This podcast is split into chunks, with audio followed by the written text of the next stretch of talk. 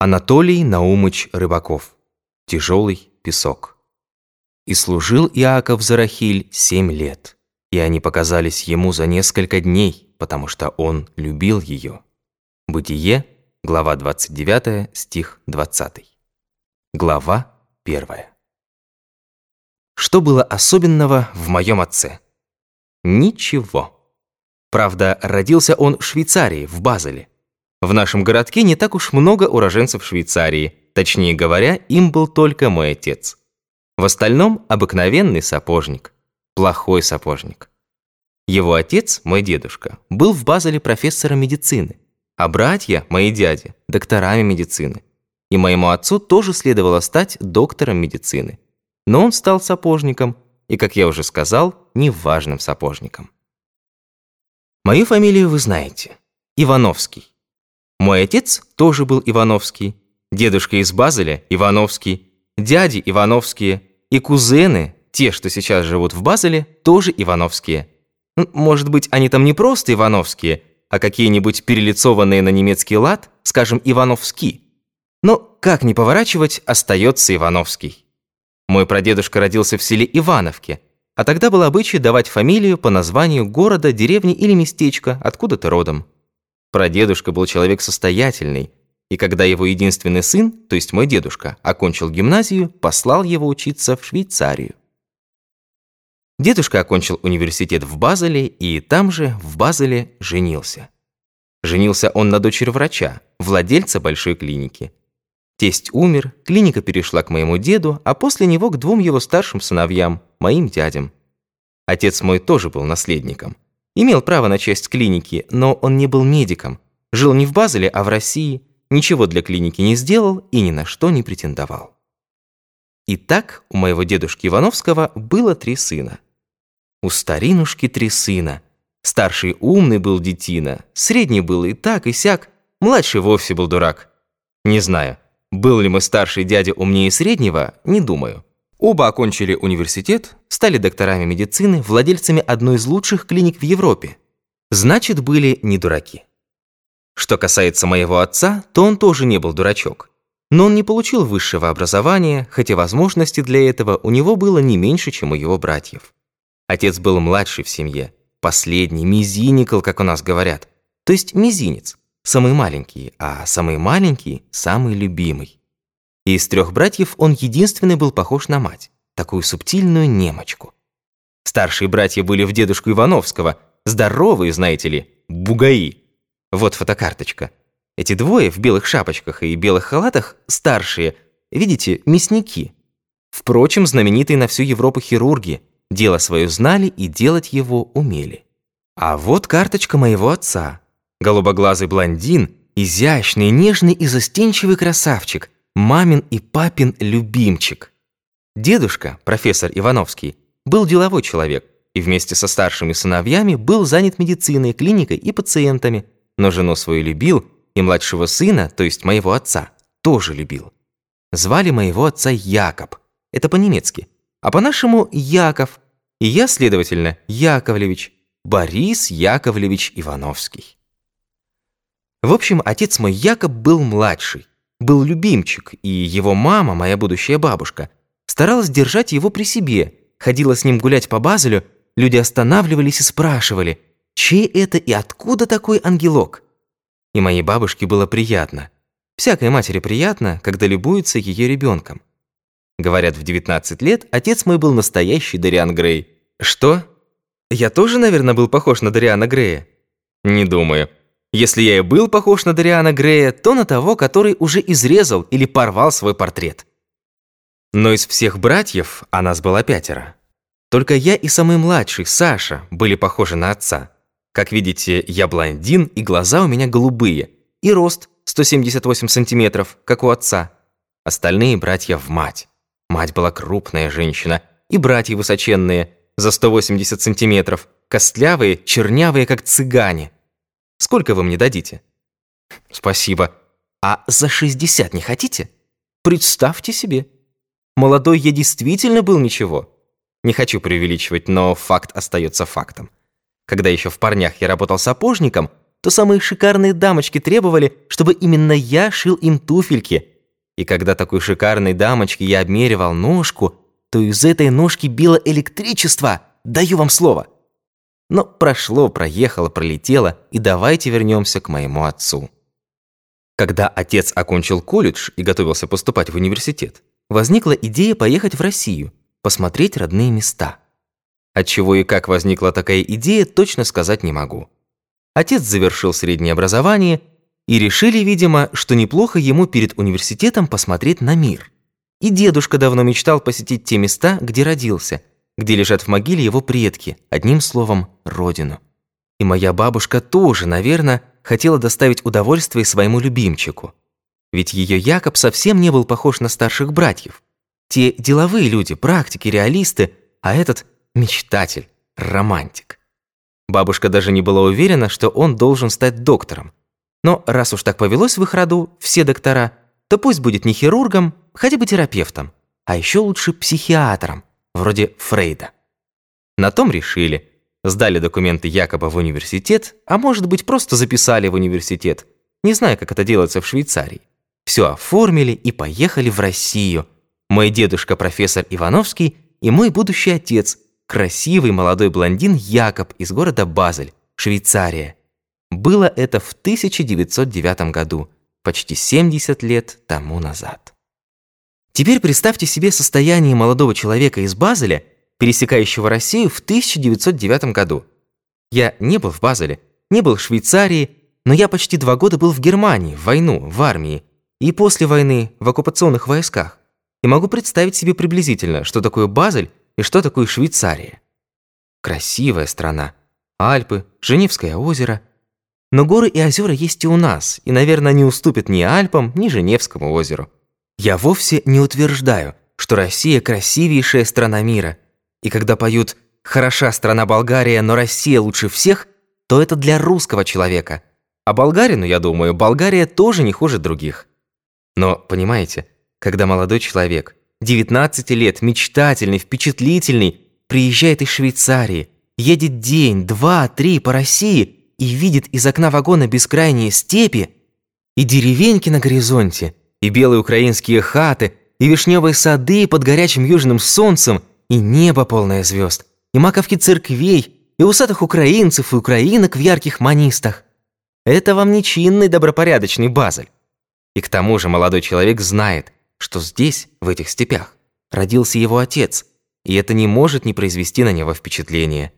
Возможно, у него не защемило сердце, как щемит оно у нас, когда мы возвращаемся на родину. Как, наверное, защемило у дедушки, когда он почти через 40 лет снова увидел Россию. Но, повторяю, впечатление было очень сильным. Он сам потом рассказывал, что не мог отойти от окна, не мог оторваться от наших просторов, тихих полустанков, ковыля, перелесков. Добавьте к этому, что ничего, кроме Швейцарии, он не видел. Ехал к нам через Австрию, а в Австрии ничего особенно нового по сравнению с Швейцарией, я думаю, не заметил. И вот, в таком состоянии этот молодой человек идет по нашему тихому, жаркому южному городу. Идет по солнечной песчаной улице, где родился его отец, где жили его дедушка и бабушка. Улица довольно широкая, как это бывает в степных городках. По обе стороны деревянные домики с голубыми ставнями, деревянные заборы с крепкими воротами, полисадники, тополя, и на улице никого нет улица пустынна. Все, конечно, знали, что сын покойного Ивановского приехал посмотреть родину и показать ее своему сыну, чтобы тот не забывал, откуда они родом, и, конечно, всем было интересно на них поглядеть. Но народ у нас деликатный. Никто на улицу не вышел. Люди не толпились, не глазели на то, как идут пожилой Ивановский с молодым Ивановским. Но все немного раздвинули занавески и смотрели на них потихоньку из окон, как ни говори, событие, Люди приехали из Швейцарии посмотреть улицу, посмотреть дом, где жили их предки. И только один человек вышел на улицу. Только один человек вышел из дома и смотрел на швейцарцев не из окна, а прямо им в глаза. Вы, конечно, догадываетесь, кто был он, этот человек. Это был не он, а она, моя будущая мать Рахиль. «Что за принцы такие?» — сказала она. Почему я должна, как арестантка, подглядывать за ними из окна?» Вышла на улицу стала в воротах, прислонилась к калитке и во все глаза смотрит на моего будущего дедушку и на будущего отца. Представляете картину? Идет красивый, чистенький блондинчик в заграничном костюме, при галстуке, в модных штиблетах, мальчик из аккуратного города Базеля, где он видел чистеньких немочек в белых передничках. Идет этот немчик по жаркому южному городу, по тяжелому нагретому солнцем песку и видит, стоит в воротах, прислонясь к калитке, загорелая девушка в старом платьице, которая ей до колен. Видит стройные босые ноги, видит талию, которую можно обхватить двумя пальцами, видит густые черные прекрасные волосы, синие-синие глаза и зубы, белые как сахар. И она во все свои синие глаза смотрит на него беззастенчиво, даже нахально. Дерзкая шестнадцатилетняя девчонка из южного украинского городка, дочь сапожника, никакому этикету, как вы понимаете, не обучена. И этот парень ей в диковинку. И не только потому, что он из Швейцарии. Она об этой Швейцарии понятия не имела. Просто она никогда не видела, чтобы еврейский парень был голубоглазый блондин, чтобы он был одет, как сын какого-нибудь генерал-губернатора. Она видела только ребят со своей улицы, здоровых, загорелых, сапожников, кожевников, портных, возчиков, грузчиков. И в первый раз увидела такого беленького мальчика с голубыми глазами, чистенького, аккуратного, красивого, как молодой бог. Что вам сказать? Это был момент. Момент с большой буквы. Это была любовь-молния.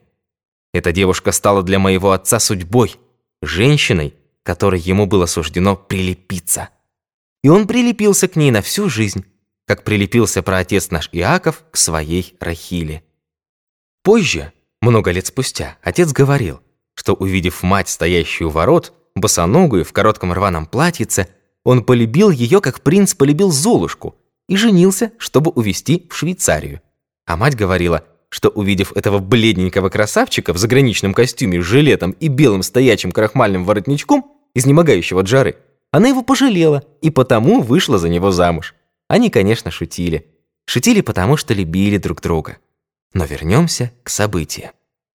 Когда дедушка и отец приехали из Швейцарии, никаких Ивановских в городе уже не было. Отец моего дедушки давно умер, обе его сестры тоже умерли. Но после сестер остались их дети, и у этих детей тоже были дети. В те времена, особенно в маленьком городишке, приезжий иностранец обязательно считался миллионером. А у всякого миллионера моментально появляется куча родственников. Но это в том случае, если дело происходит в каком-нибудь захудалом местечке, какие в свое время описывал Шалом Алейхим, и где люди жили одним воздухом. Про наш город этого сказать нельзя. Наш город не был похож на местечки черты оседлости. Север Черниговской губернии, рядом Могилевская губерния, уже не Украина, а Белоруссия. Тут же Орловская и Брянская, уже Россия. К тому же большая железнодорожная станция, и хотя это было при царизме, который, как вам известно, угнетал все народы, а еврейские в особенности, люди у нас жили не одним воздухом. Люди были с профессией, с положением, кожевники, возчики, грузчики, ремесленники, в том числе сапожники, как, например, Рахленко, мой дедушка со стороны матери. Возле города сосновый лес. Целебный для людей вообще, а для легочников особенно. Для них наш лес и наш сухой степной воздух просто спасение – Тут же речка с прекрасным песчаным пляжем. Райское место. Летом наезжают дачники из Чернигова, Киева, даже из Москвы и Петербурга. А дачника, сами понимаете, надо обслужить. Вокруг дачника полно работы, особенно для сапожника. Дачник гуляет, стирает подметку, сбивает каблук. Надо починить быстро, срочно, моментально. Но уже тогда сапожное дело у нас развивалось не просто как починка обуви. К тому времени в городе уже был кожевенный завод. Уезд был богат скотом, скот забивали, а шкуры шли на кожевенный завод. Ну а там, где кожа, там, как говорится, надо точать сапоги. Еще до революции многие сапожники у нас изготовляли обувь на продажу. После революции возникла артель, потом обувная фабрика. Конечно, наш город не Кимры, наша фабрика не скороход, но изготовляет совсем неплохую продукцию. Говорю это как специалист-обувщик. Итак, народ был работящий, сводил концы с концами, ни у кого не одалживался. каждый соблюдал свое достоинство. И хотя событие, о котором я рассказываю, было исключительным, что там не говори, профессор, доктор медицины Швейцарии, свой, местный, уехал почти 40 лет назад с этой самой улицы, и все же не землетрясение. В каком-нибудь шалом-алейхемском местечке это могло вызвать землетрясение, но у нас нет, не вызвало. Именно поэтому никто, кроме моей матери Рахили, на улицу не вышел, и никто, кроме настоящих родственников, им в родню не набивался. Ближайшей родственницей оказалась дедушкина племянница, дочь его родной сестры, пожилая женщина, жена кузнеца, между прочим, первоклассного потомственного кузнеца. Даже фамилия его была Кузнецов. Фамилии в свое время давали не только по месту жительства, но и по профессии. Чей он, мол, такой? Сын кузнеца – Кузнецов, сын кожевника – Кожевников, сапожника – Сапожников, столяра – Столяров, переплетчика – Переплетчиков, ну и так далее. К этому кузнецу наши швейцарцы и пошли в тот знаменательный день, когда мой будущий отец увидел мою будущую мать. Конечно, они не сразу пошли к Кузнецовым. По приезде они остановились в гостинице. Гостиница довольно чистая, содержала ее вдова, полька, пани Янжевецкая. Лето, курортный сезон, но дедушке предоставили лучший номер. Не такие апартаменты, каким он привык в Базеле, но терпимо. Дедушка поселился в гостинице, навел справки насчет своей родни и узнал, что жена кузнеца Кузнецова и есть его племянница. Но, как вы понимаете, в таком городке секретов быть не может. Когда на следующий день дедушка с сыном Якобом явился Кузнецовым, то их торжественно ждало все семейство. Был накрыт стол, и на столе было все, что полагается в таких случаях. И уже за столом дедушка узнал о других своих родственниках. И, как аккуратный и обстоятельный немец, о каждом подробно расспросил. Что, мол, и как, с какой стороны тот ему родня. Все взвесил, решил, с кем ему следует повидаться, с кем нет. И тех, кого он отобрал, на следующий день пригласили к Кузнецовым. И дедушка Ивановский их одарил разными подарками, а кого и просто деньгами. Единственный родственник, которого дедушке пришлось навестить самому, был некий Хаим Ягудин. Хаим Ягудин приходился дедушке зятем, был женат на его старшей сестре, к тому времени уже покойница.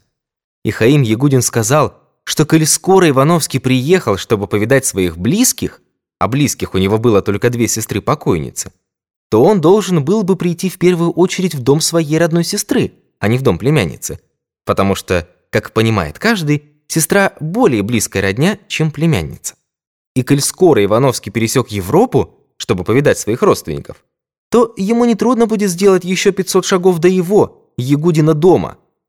И если Ивановский этих 500 шагов не сделает, то нанесет ему, Хаиму Ягудину, смертельное оскорбление. Из этой амбиции вы можете представить, что за человек был Хаим Ягудин. В смысле характера. Что же касается профессии, то он был отставной унтер-офицер. В то время еврей-унтер-офицер была большая редкость. А Хаим Ягудин дослужился, даже имел медаль. Маленький, сухой, хромой после ранения, брил бороду, носил фельдфебельские усы и душился крепким одеколоном, курил табак, разговаривал только по-русски, не соблюдал субботы, ни в какого бога не верил и издевался над теми, кто верил. Ни один скандал в городе не обходился без него. Взъерошенный, сердитый, он ковылял к месту происшествия, размахивая палкой, врезался в толпу, начинал судить и рядить. Начинал спокойно, но быстро раздражался, таращил глаза, его выводила из себя тупость этих скотов. И тогда избивал палкой и правого, и виноватого. Он был хилый, тщедушный, но его боялись, не хотели с ним связываться. А он всех презирал и кричал, что не может жить с этими идиотами. И даже объявил однажды, что скоро приедет мулла из Тифлиса и окрестит его, Хаима Ягудину, в магометанскую веру. Сами понимаете, в то время в маленьком городке это был вызов всем. Жена его, старшая сестра дедушки Ивановского, умерла, оставив ему пятерых детей. На их средства Хаим Ягудин и жил. Между нами говоря, это был большой лодырь. Работать не хотел, считал себя человеком образованным. А у таких лодырей, как правило, и жена работящая, и дети работящие. Таков закон природы. Жена торговала фруктами, кормила этим семью, вертелась как могла. И дети стали рано работать, чуть ли не с 11 лет, тащили один другого, и когда мать умерла, содержали отца. Дети были хорошие работники, простые, скромные люди – и только одна дочь, Сарра, не захотела жить честным трудом. Сарра была красавица, точь в точь, как Вера Холодная, у нас так ее и звали, Вера Холодная. Она, понимаете ли, стала заниматься... Чем бы вы думали? Бриллиантами. Люди даже говорили, что у нее был бриллиант царя Николая. Ну а когда женщина занимается таким делом, то хоть она и красавица, хоть она и Вера Холодная, но кончает известно чем – тюрьмой.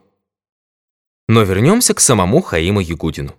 Он был, надо сказать, большой жуир, знаток галантного обхождения.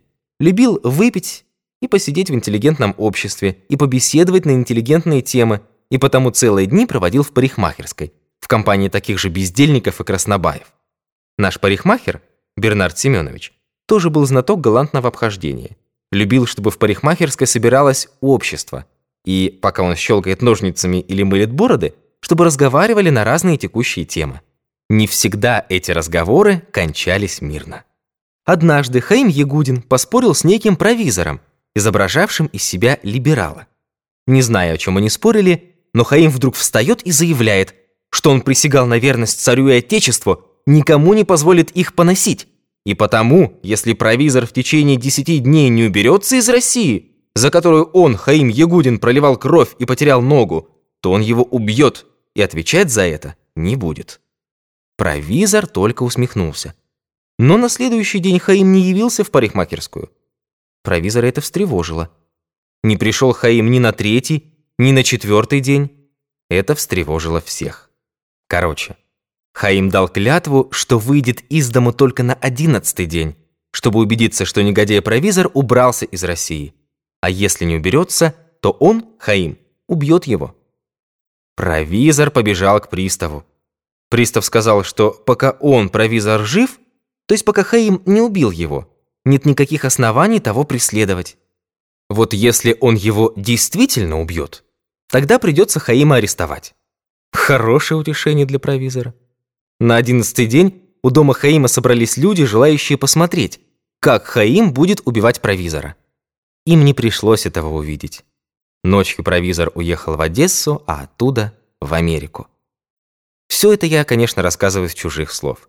Может быть, в действительности это было не совсем так, а как-нибудь по-другому.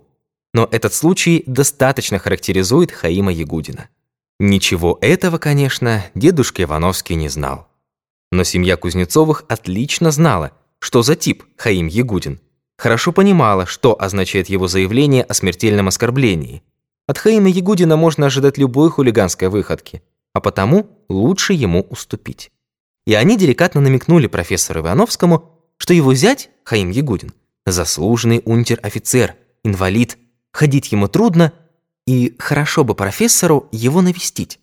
Тем более муж его покойной сестры, да и до дома Хаима всего 500 шагов. Пришлось нашим швейцарцам идти к Хаиму Ягудину. Я, конечно, при этой встрече не был.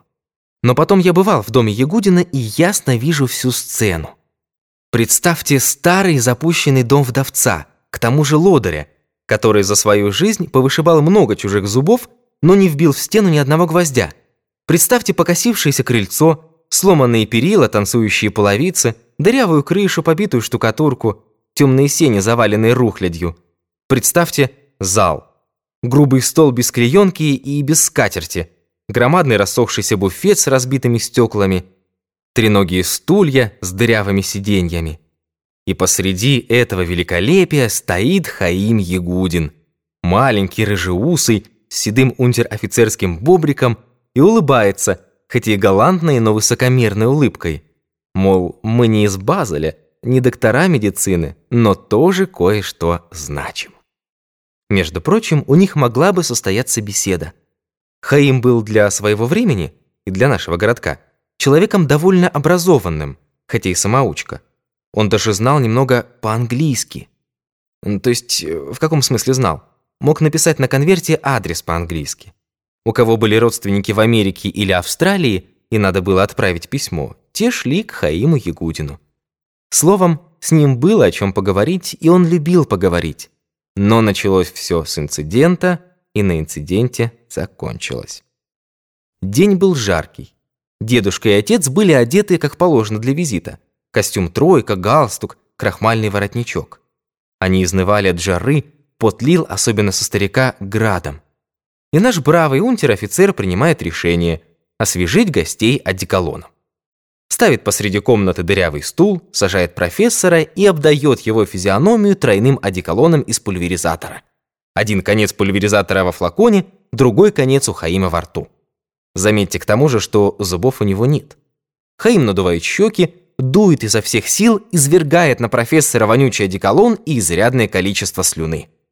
Но как только он на секунду прервал процедуру, чтобы перевести дыхание, профессор встал, вынул из кармана платок, вытер лицо и отставил стул, показывая, что процедура окончена. Однако упрямый Хаим ставит стул обратно и приглашает якобы освежиться тем же способом. Но профессор запрещает, и сам Якоб этого не желает. А Хаим Ягудин, вместо того, чтобы смириться и не навязывать гостям своей парфюмерии, наоборот, настаивает, требует, прицеливается в Якоба пульверизатором. Тогда дедушка надевает котелок, раскланивается и уходит с Якобом из дома, нажив в лице Хаима Ягудина смертельного врага. Но на такого врага профессору Ивановскому, как вы понимаете, наплевать. Он не хочет знать никакого Хаима Ягудина. Он вообще никого здесь не хочет знать, кроме семьи Кузнецовых.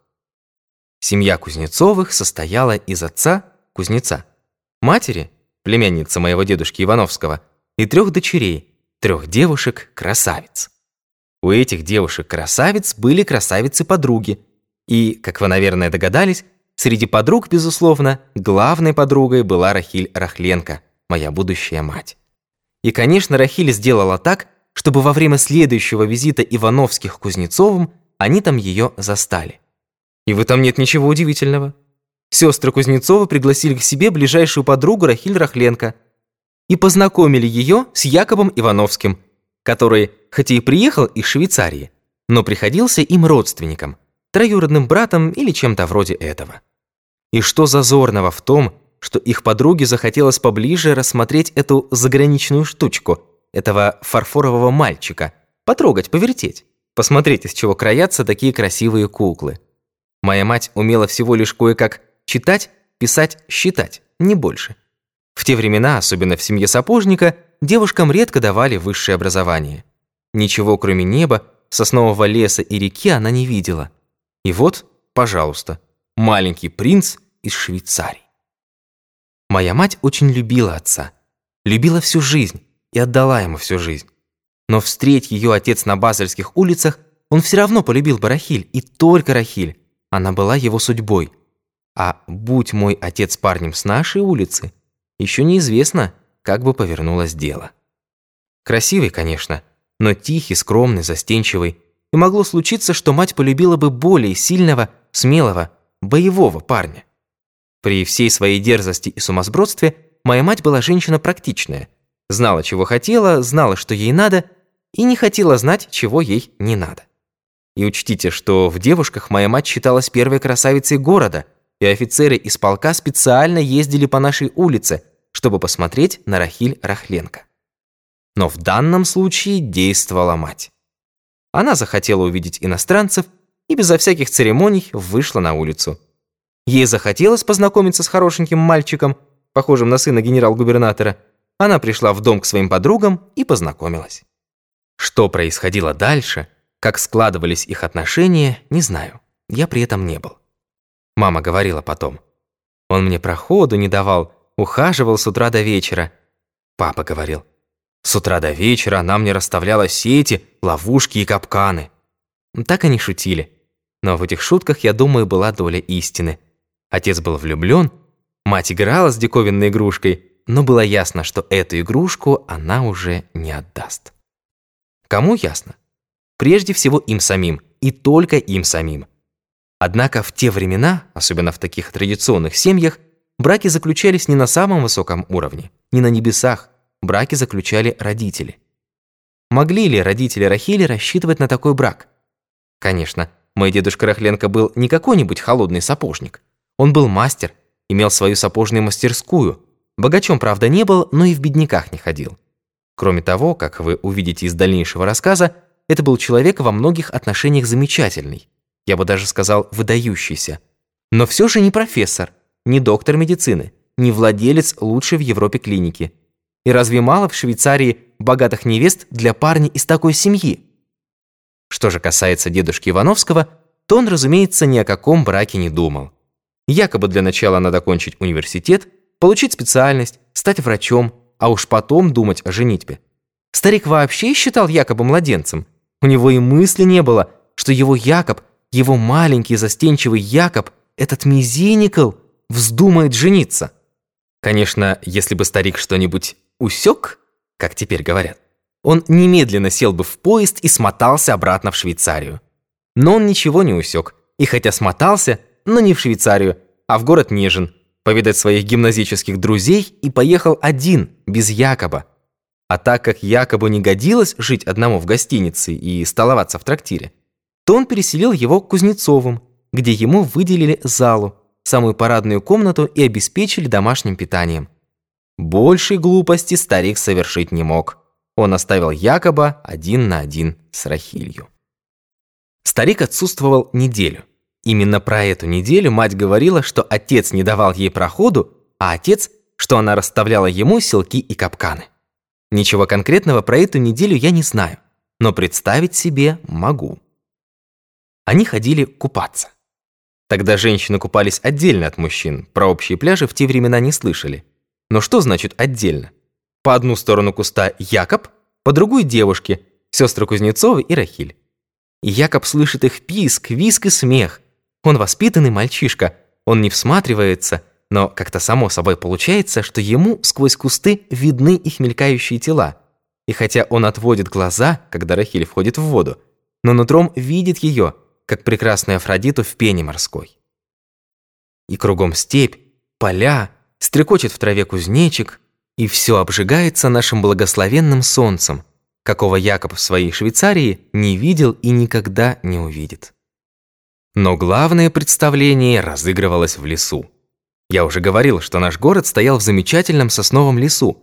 Такие леса бывают только на юге и только в степи. Такого чистого, сухого, смолистого воздуха, как в этом лесу, я думаю, вы нигде не найдете. Недаром подышать этим воздухом приезжали дачники даже из Москвы и Петербурга. Брали гамаки, корзинки с едой, уходили с утра в лес и валялись там весь день в гамаках. К тому же наш предприимчивый аптекарь по фамилии Орел поставил в лесу веранду и продавал там свежий кефир как лекарство, как целебный напиток. К бутылке кефира можно было прикупить сдобную булочку. Тут же продавалось сливочное мороженое в маленьких вазочках. Я этого аптекаря Орла с его целебным кефиром, сдобными булочками и сливочным мороженым отлично помню – он возобновил свою деятельность при НЭПе в 20-е годы.